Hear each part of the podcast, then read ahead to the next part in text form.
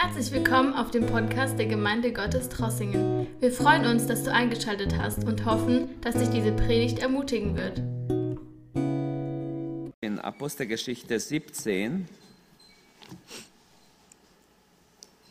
da lesen wir die ersten neun Verse. Und zwar, wir haben wieder eine Gemeinde vor uns, die Gemeinde in Thessalonich. Diese Gemeinde haben wir vor nicht sehr langer Zeit mal betrachtet, aber äh, schauen wir uns an, was Gott uns sagen wird durch diesen Abschnitt. Ähm, diese Gemeinde war aktiv. Sie hatten Beine oder ihr Glaube hatte Beine. Ich habe einfach als Thema, wenn unser Glaube Beine bekommt. Wenn wir nicht nur sagen, ja, wir glauben, ja, ich glaube, sondern wenn mein Glaube wirklich aktiv wird, wenn es Beine hat, wenn es zu dem anderen hingeht, und so wollen wir diese ähm, Gemeinde hier betrachten. Mein PowerPoint ist dort, äh, ähm, Johnny, wenn du das findest. Apostelgeschichte 17, 1 bis 9. Sie durchwanderten Amphipolis und Apollionia und kamen nach Thessalonich, wo eine Synagoge der Juden war. Nach seiner Gewohnheit ging Paulus zu ihnen hinein, und diskutierte mit ihnen an drei Sabbaten über die, über die Schriften. Er öffnete ihnen und legte ihnen dar, dass der Messias leiden und von den Toten auferstehen müsse und sagte, dieser ist der Messias, Jesus, den ich euch verkündige. Und einige von ihnen wurden überzeugt, und es fiel Paulus und Silas eine große Menge von den gottesfürchtigen Griechen zu auch nicht wenige von den angesehenen Frauen. Die Juden wurden aber eifersüchtig und nahmen einige von den üblen Männern vom Markt zu sich, rotteten sich zusammen, brachten die Stadt in Aufruhr, traten zum Haus Jasons und versuchten sie vor dem Volk zu zehren. Als sie sie aber nicht fanden, schleppten sie Jason und einige Brüder zu den Stadttoren und riefen, diese sind, die die ganze Welt aufwiegeln, sie sind nun auch hier und Jason beherbergt sie, diese alle handeln gegen die Gebote des Kaisers und behaupten, ein anderer sei König, Jesus nämlich. Sie verirren, sie verwirren aber die Volksmenge und Stadtoberen, die dies hörten, nachdem sie von Jason und den anderen Kaution erhalten hatten, ließen sie sie frei. Ähm, dieser Abschnitt ist dran heute Abend, das nächste Abschnitt in der Apostelgeschichte. Hier wird uns gezeigt, was geschieht, wenn unser Glaube aktiv wird. Äh, da ist eine Karte, denn ich weiß nicht, ob ihr es seht. Äh, da war eine Karte, nur dass die sehen minimal, wo, wo das ist, wo Thessalonik ist. Äh, kannst du es auch größer machen, wenn es kannst. Ähm, Thessalonik wurde ja 315 vor Christus ähm, von Kassander gegründet und von den Röbern erobert. Und das war so die Hauptstadt von Mazedonien mit eigener Stadtverwaltung. Es hatte, man schätzt, es hatte damals schon um die 200.000 Einwohner. Es hatte sogar eine jüdische Synagoge.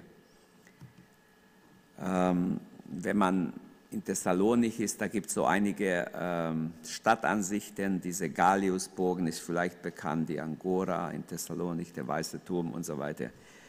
Die Botschaften des Evangeliums konnten an drei Sabbaten den Juden in, in den Synagogen weitergegeben werden.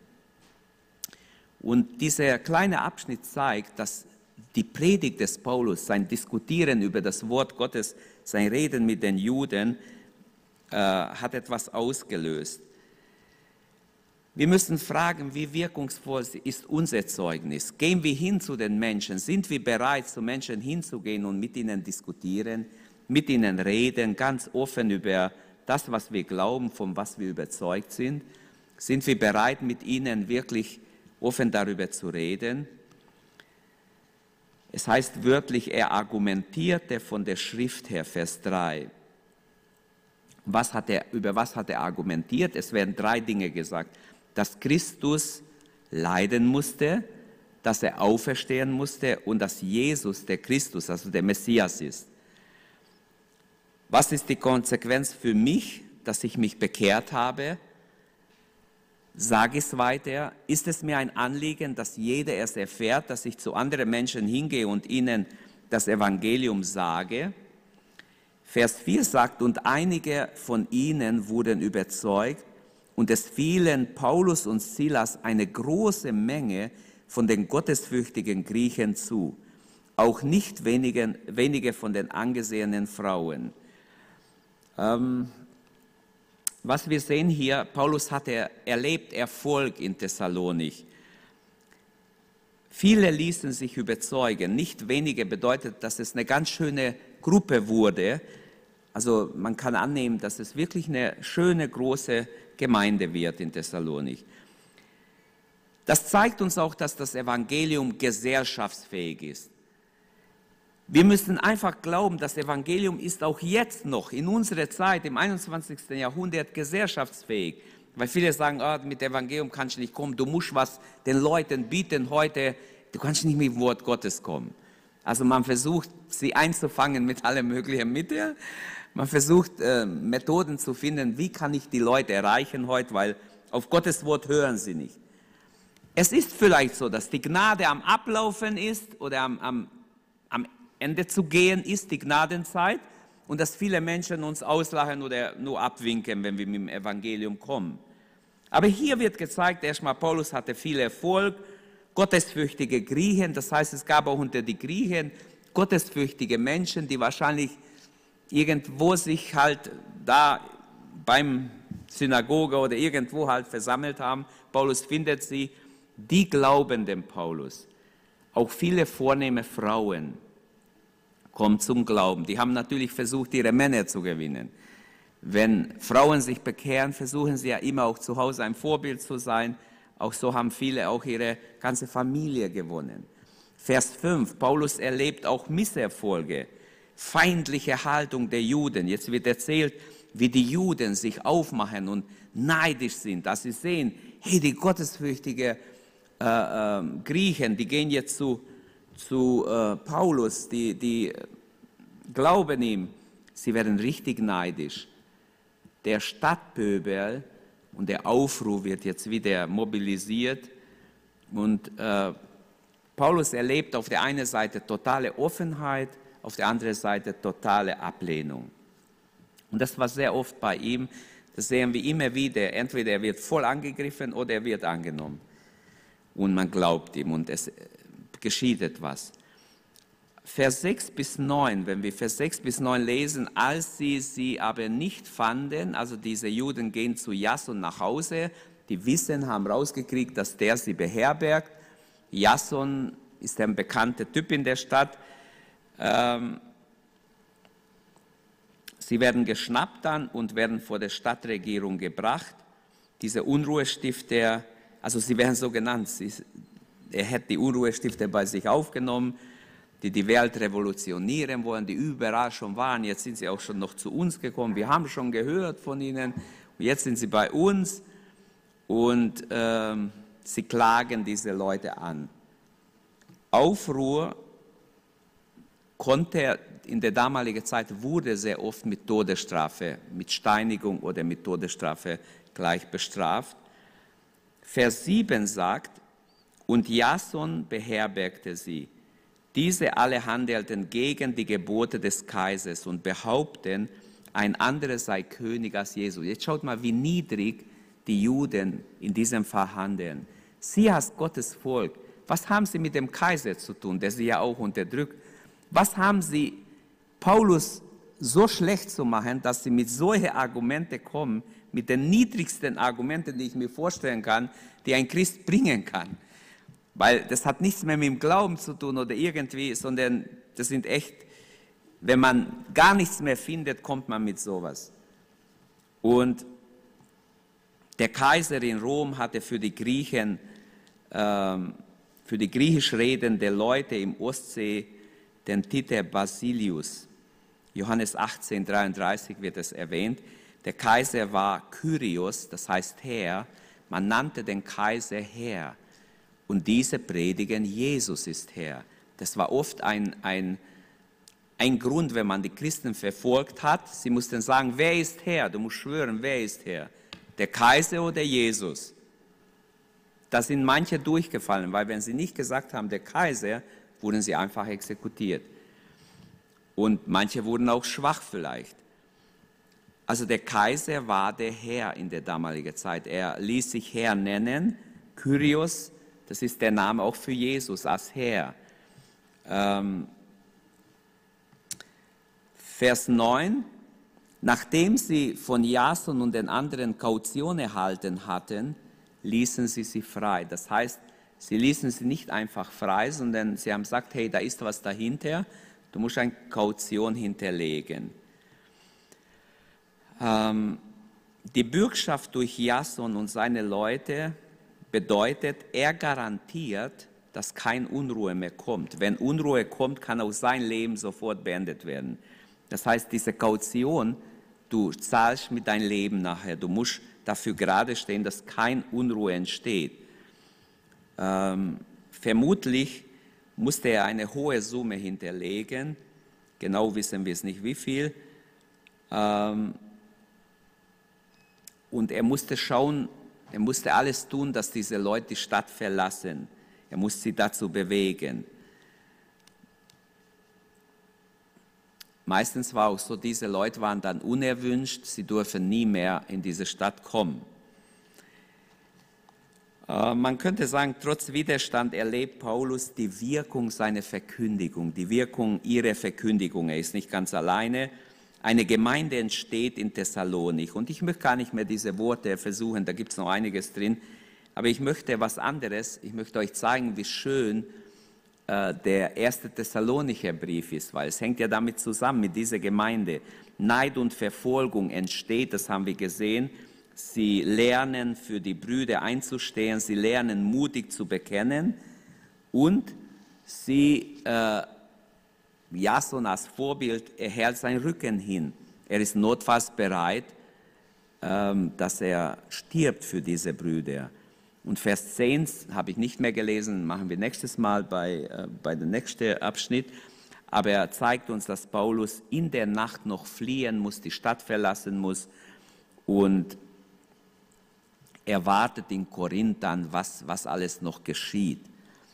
Paulus bleibt nicht passiv, sondern er schreibt gleich einen Brief an die Thessalonicher.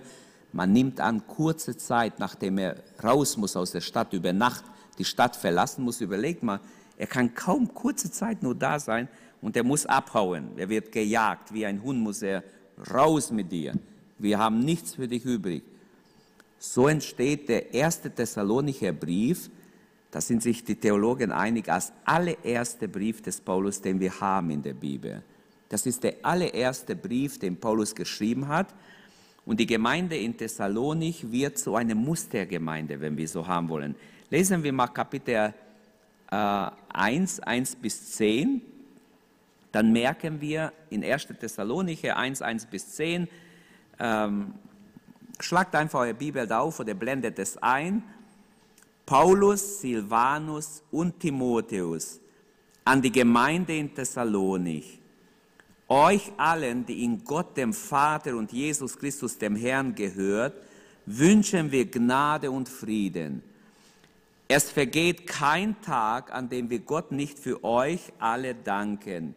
Jedes Mal, wenn wir im Gebet vor ihm, unserem Vater, für euch einstehen, erinnern wir uns daran, wie entschieden eu ihr euren Glauben in die Tat umsetzt, zu welch unermüdlichen Einsatz ihr aus Liebe bereit seid und wie standhaft euch die Hoffnung macht, dass Jesus Christus, unser Herr, wiederkommt.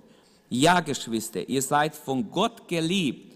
Wir wissen, dass er euch erwählt hat das wurde schon damals deutlich, als wir euch das Evangelium verkündigt haben. Und schaut mal, was jetzt kommt, ein ganz starkes Wort.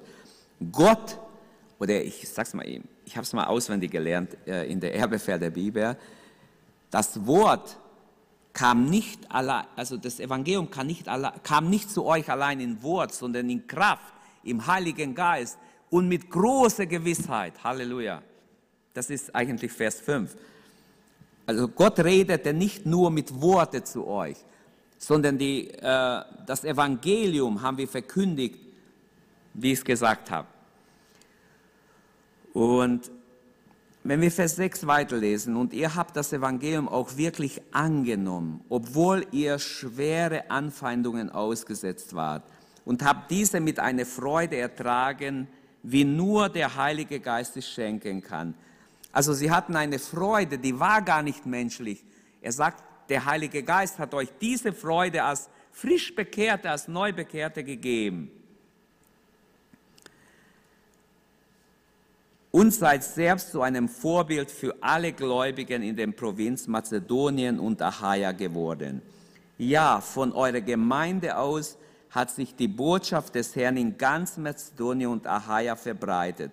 Das heißt, es war eine, eine, eine sehr ähm, aktive Gemeinde, eine Gemeinde, die nicht geschlafen hat, sondern die ausging und das Evangelium weitergebracht hat in Mazedonien, in Achaia. Von, eu, von eurer Gemeinde aus hat sich die Botschaft des Herrn in ganz, da war er nicht mehr da, da war Paulus, Silas, Timotheus nicht mehr da. Aber diese Leute haben es kapiert, der Heilige Geist war mit ihnen, war ihre Freude, obwohl sie neu bekehrt waren, obwohl sie vielleicht nicht viel verstanden haben, noch nicht so gut im Wort ausgebildet waren. Sie gingen überall hin und haben missioniert und evangelisiert und sind sogar ein Vorbild, sagt er. Wir brauchen gar nichts mehr darüber zu sagen. Überall redet man davon, was für eine Wirkung unser Besuch bei euch gehabt hat. Diese Leute erzählen, wie ihr euch von den Götzen abgewandt. Und jetzt kommt, jetzt kommt die verändernde Kraft des Evangeliums, war bei ihnen sichtbar in ihrem Alltag. Diese Menschen waren Götzendiener, waren abhängig, waren gebunden. Das Evangelium hat bei ihnen etwas bewirkt, hat es bei uns auch bewirkt echte Befreiung. Die Leute erzählen, wie ihr euch von den Götzen abgewandt, dem lebendigen und wahren Gott zugewandt habt, um ihm zu dienen. Halleluja. Und auf seinen Sohn zu warten, der vom Himmel zurückkommen wird. Auf Jesus, den er von den Toten auferweckt hat und der uns von dem kommenden Gericht rettet. Ich behaupte, diese erste Kapitel gibt ein schönes Bild über die Anfänge in Thessalonik. Es zeigt uns, wie eine junge Gemeinde, frische, frisch bekehrte Leute ihren Glauben aktiv ausgelebt haben. Sie werden eine beispielhafte Gemeinde genannt für alle anderen Jungbekehrte in der Umgebung. Also praktisch ein Mustergemeinde. Mehrere gute Eigenschaften dieser jungen Gemeinde werden genannt. Vor allem ihr missionarischer Drang, ihr Zeugnis, das überall hingebracht wird. Sie schweigen nicht, sie behalten es nicht für sich, sondern gehen aus, überall verkündigen sie. Sie standen im Glauben. Der Geist Gottes gebraucht ja das Wort Gottes, um Menschen zu gewinnen. Der Glaube macht selig, der Glaube bewahrt, der Glaube gibt Sieg. Also der Geist Gottes gebraucht Gottes Wort und wenn wir daran glauben, können all diese Dinge passieren. Sie standen im Glauben, das wird gesagt in den Vers 1 bis 3. Ab Vers 3b bis 5 könnten wir sagen, sie waren voll Geistes. Sie standen in der Liebe, sie brannten in der ersten Liebe. Evangelium, eine Verkündigung in Vollmacht. Paulus zeigt, wie das Evangelium zu ihnen kam, mit Vollmacht. Die Liebe ist ausgegossen in unsere Herzen durch den Heiligen Geist. Römer 5, Vers 5. Geschwister, wenn es nicht so ist, beten wir heute Abend, dass der Heilige Geist uns neu erfüllt, uns wirklich berührt. Amen. Uns so erfüllt, dass wir wie die Thessalonicher, wenn die als Jungbekehrte das geschafft haben, wie viel mehr sollen es wir nicht schaffen? Es ist eine Gefahr, dass wir lange gläubig sind und uns irgendwie ausruhen und das Evangelium nicht weitergeben. Wir sollen nach außen hin uns öffnen und sehen, jeder Mensch, der nicht gerettet ist, ist ein potenzieller Kandidat für das Reich Gottes. Gott will, dass auch sie gerettet werden. Also sie waren voll Geistes, obwohl sie jung waren. Sie standen in der Liebe und sie haben geeifert für den Herrn. In der Bibel steht, wer in der Liebe bleibt, der bleibt in Gott und Gott bleibt in ihm. Ist das deutlich? Wer in der Liebe bleibt, also, wie sollen wir, wen sollen wir nehmen? Wenn Lili in der Liebe bleibt, dann bleibt sie in Gott. Und genauso, wenn Jakob oder Nenad oder wen wir nehmen heute Abend. Wer in der Liebe bleibt, der bleibt in Gott und Gott bleibt in ihm. Sind wir in der Liebe? Sind wir in der Liebe Gottes? Sind wir verankert darin? Wenn wir darin bleiben, bleibt Gott auch in uns. In der Liebe Gottes zu sein, da verankert zu sein, das ist etwas Besonderes. Leider ist die Liebe in vielen erkalten. Oder man, man ist Christ, klar, man, ja klar bin ich auch Christ, aber brennst du für den Herrn? Das ist die Frage. Hast du eine Leidenschaft? Ist dir wichtig, dass andere gerettet werden? Dann Vers 3, sie standen in der Hoffnung. Eine lebendige Hoffnung wird hier gezeigt. Die Thessalonicher hatten eine lebendige Hoffnung, in der selige Hoffnung, diese bleibende Hoffnung. Sie standen in der Hoffnung. Vers, ab Vers 5 bis 7, sie standen, oder ja, sie standen da als Vorbild alle Gläubigen, im Wort, im Wandel, in der Liebe wieder. Paulus und Silvanus sind im Dienst für ihren Herrn. Sie versuchen auch ein Vorbild zu sein. Ich kann mir vorstellen, als sie nach Thessalonik kamen, wie sie wirklich alles getan haben, ein schönes Vorbild, ein gutes Vorbild zu sein für diese Menschen. Sie haben sich richtig benommen. Sie haben ein gutes Vorbild gezeigt. Manche ahnen gar nicht, wie wichtig ist, wenn uns Menschen begegnen. Sie werden alles beobachten ob wir wirklich ein Vorbild sind. Die Gläubigen in, äh, die Gläubigen in Thessalonik sind jetzt selber ein Vorbild den anderen Jungbekehrten. So wird es gesagt in Mazedonien und Achaia. Vers 8 zeigt, sie standen da als ein Zeugnis für den Herrn. Ich bin noch in 1. Thessalonicher 1. Diese Kapitel zeigt ein schönes Bild über die junge Gemeinde, die wir in Apostelgeschichte 17 auch kurz erwähnt bekommen. Sie haben ihren Glauben an Jesus weitergegeben, weitergesagt. Sie haben es nicht behalten. Sie haben missioniert, gezeigt, dass der Glaube an Gott, was es beinhaltet, was es bedeutet. Und Geschwister, es, ist, es gibt so die Meinung bei vielen Gläubigen, ja, wenn, wenn sie erwählt sind, werden sie schon kommen. Aber das, das bedeutet, ich kann ruhig faul sein, ich kann auch schweigen, kann auch Hauptsache, ich bin gerettet. Und das ist sehr egoistisch. Wir sollten nicht einfach es dem Schicksal überlassen, sondern ähm, wir sollten wirklich beten, Herr, gebrauche mich, benütze mich, gib mir Gelegenheiten, wo ich Zeugnis geben kann, wo ich dich bezeugen kann. Und im Vers 9 steht, sie hatten eine gründliche biblische Bekehrung erlebt, denn da wird beschrieben, wie sie verändert wurden, wie sie befreit wurden von alle okkulten, götzendienerischen Bindungen. Sie waren richtig bekehrt von den Götzen. Das ist den anderen aufgefallen, weil sie auch vielleicht gebunden waren und vielleicht noch Probleme mit dies oder jenes hatten. Das Evangelium wurde in Vollmacht verkündigt, haben wir schon gesehen, Vers 4 und 5.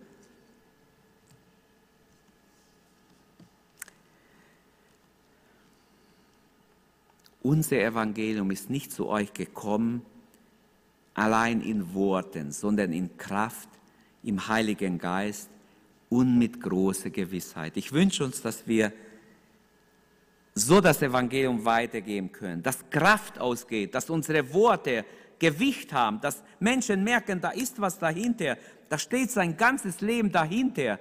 Der Heilige Geist soll uns leiten, während wir reden. Wir wissen nie, was ein Mensch anspricht. Aber wir können erleben, wie der Heilige Geist uns benutzt, uns gebrauchen wird, das Richtige zu sagen, zu richtigen Zeitpunkt. Wenn wir das Falsche zu, zu einem Zeitpunkt sagen oder nicht das Richtige, ist ein Riesenunterschied. Und in großer Gewissheit. Die Menschen müssen merken, du bist so überzeugt, dass dein ganzes Leben dahinter steht. Wenn nicht dein Leben dahinter steht, kannst du es vergessen. Weil es gibt genug Theorien und Ideologien und Anschauungen und, und, und. Echte Bekehrung sehe ich hier im Vers 9. Ihr habt euch bekehrt zu Gott von den Götzen, zu denen, zu dienen dem lebendigen Gott. Solange man Götzen dient, dient man nicht dem lebendigen Gott. Solange man Götzen dient, solange man Abhängigkeiten dient, ist es etwas, das uns fernhält von Gott. Die ganze Segnungen Gottes bleiben stehen. Sie können nicht zu dir. Es ist unterbrochen durch Götzendienst. Aber wenn wir frei werden vom Götzendienst, die ganzen Segnungen sind frei, dann kannst du empfangen, was Gott verheißen hat. Die Verheißungen Gottes sind dann Realität für dich. Und die Thessalonicher erleben eine echte Bekehrung, denn sie werden frei, sie werden feurig für den Herrn, sie bekehren sich, bezeugen ihren Glauben, machen etwas.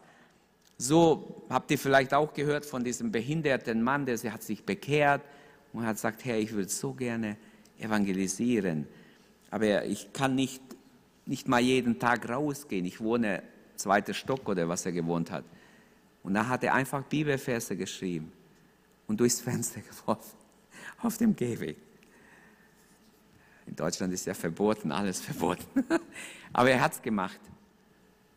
Und dann habe ich irgendwo gelesen, ein Zeugnis, dass jemand vorbeigeht mit großer Not, Sorge, rennt er an diesem Haus vorbei und da kommt ein Blatt nach unten und er nimmt es und liest es und er guckt hoch, das kann doch nicht wahr sein. Woher kommt das Blatt? Das ist genau die Antwort auf meine Not, genau die Antwort auf, meine, auf mein Problem, das ich habe. Und ich will damit nur sagen, sag nicht, Gott kann mich nicht benutzen. Sag das nicht. Das ist nicht, das ist sowieso falsch. Gott kann uns benutzen. Sind wir bereit, benutzt zu werden? Sind wir bereit zu beten, Herr, bring mir jemand im Weg. Ich will mit jemand über dich reden.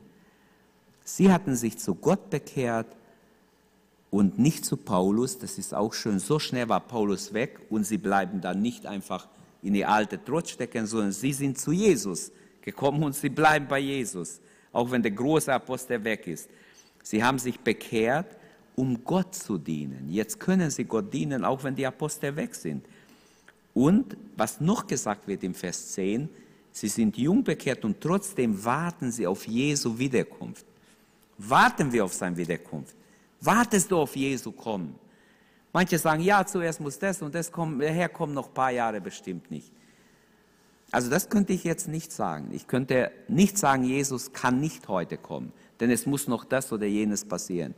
Ich weiß nur, dass äh, das Evangelium durch den durchs Internet überall hinkommt, bis an den Enden der Erde und oft in ihrer eigenen Sprache. Und man versucht, alles Mögliche zu tun, dass alle das Evangelium hören. Das ist ein Kriterium in Matthäus 24, 14, das Jesus genannt hat, bevor er wiederkommt, muss das Evangelium allen Völkern verkündigt werden. Und wenn das geschieht, kann Jesus jederzeit kommen. Und deshalb fassen wir zusammen und gehen ins Gebet. Hat unser Glaube, hat dein Glaube Beine bekommen? Hat dein Glaube Leben, Feuer in sich, dass du einfach dein Glaube teilen musst? Glauben wir noch daran, dass das Evangelium die Kraft hat, in der Gesellschaft hineinzuwirken, es zu verändern? Menschen, die gebunden sind an allerlei Götzendienst, dass sie frei werden, dass sie durch die Kraft des Evangeliums verändert werden. Oder sind wir so halbwegs gläubig, halbwegs noch abhängig und haben kein Zeugnis? Hier entsteht eine Gemeinde in kürzester Zeit.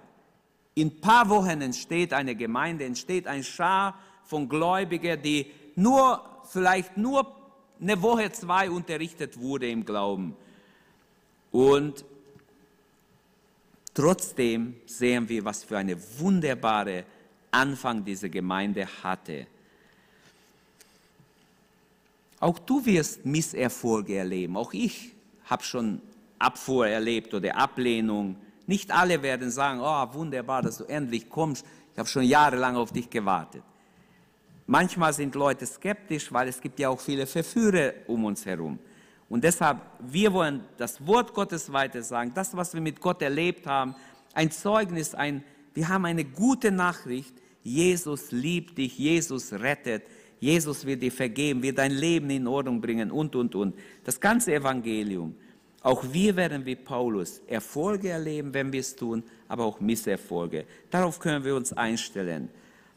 Wollen wir als Gemeinde ein Mustergemeinde sein, ein Beispiel sein für andere Christen?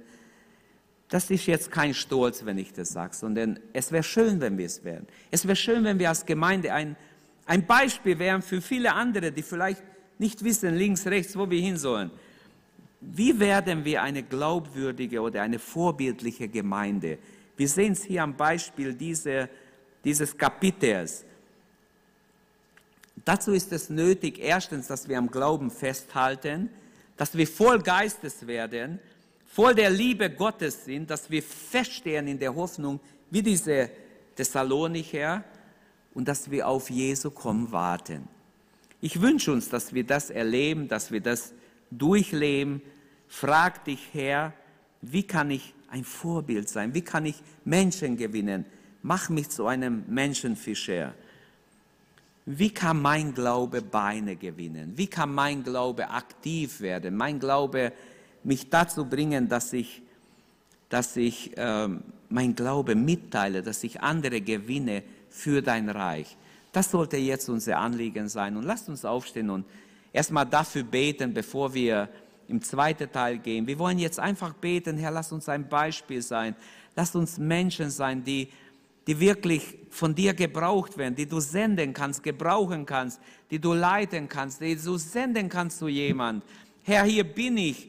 Bitte gebrauche mich, sende mich, wie Jesaja es einst gebetet hat. Lasst es uns beten. Alle, lasst uns vor Gott uns stellen und sag, Herr, ich bin bereit, gebrauche mich.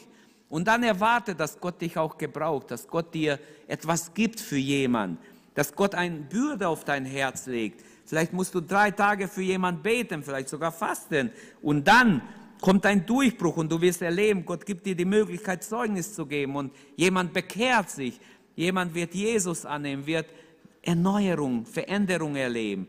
Halleluja. Im Namen Jesu ist alles möglich. Es gibt Situationen, die so verstritten und kaputt sind, dass ich menschlich keinen Ausweg mehr sah. Aber Gott hat einfach auch da plötzlich hat er wie ein Licht gegeben, wie ein wie eine total zerstörte Situation wieder gut werden kann. Und ich möchte, dass wir beten und glauben, dass Gott uns benutzen wird, da wo wir sind, in der Situation, wo wir uns befinden in unserem Alltag. Du musst nicht da raus, sondern da, wo du bist, will dich Gott gebrauchen. Halleluja, danke Herr von ganzem Herzen. Danke, dass du unsere Predigt angehört hast. Wenn dich die Botschaft angesprochen hat, dann teile sie gerne mit deinen Freunden und Bekannten, dass auch sie diese Predigt hören können. Wir wünschen dir Gottes Segen.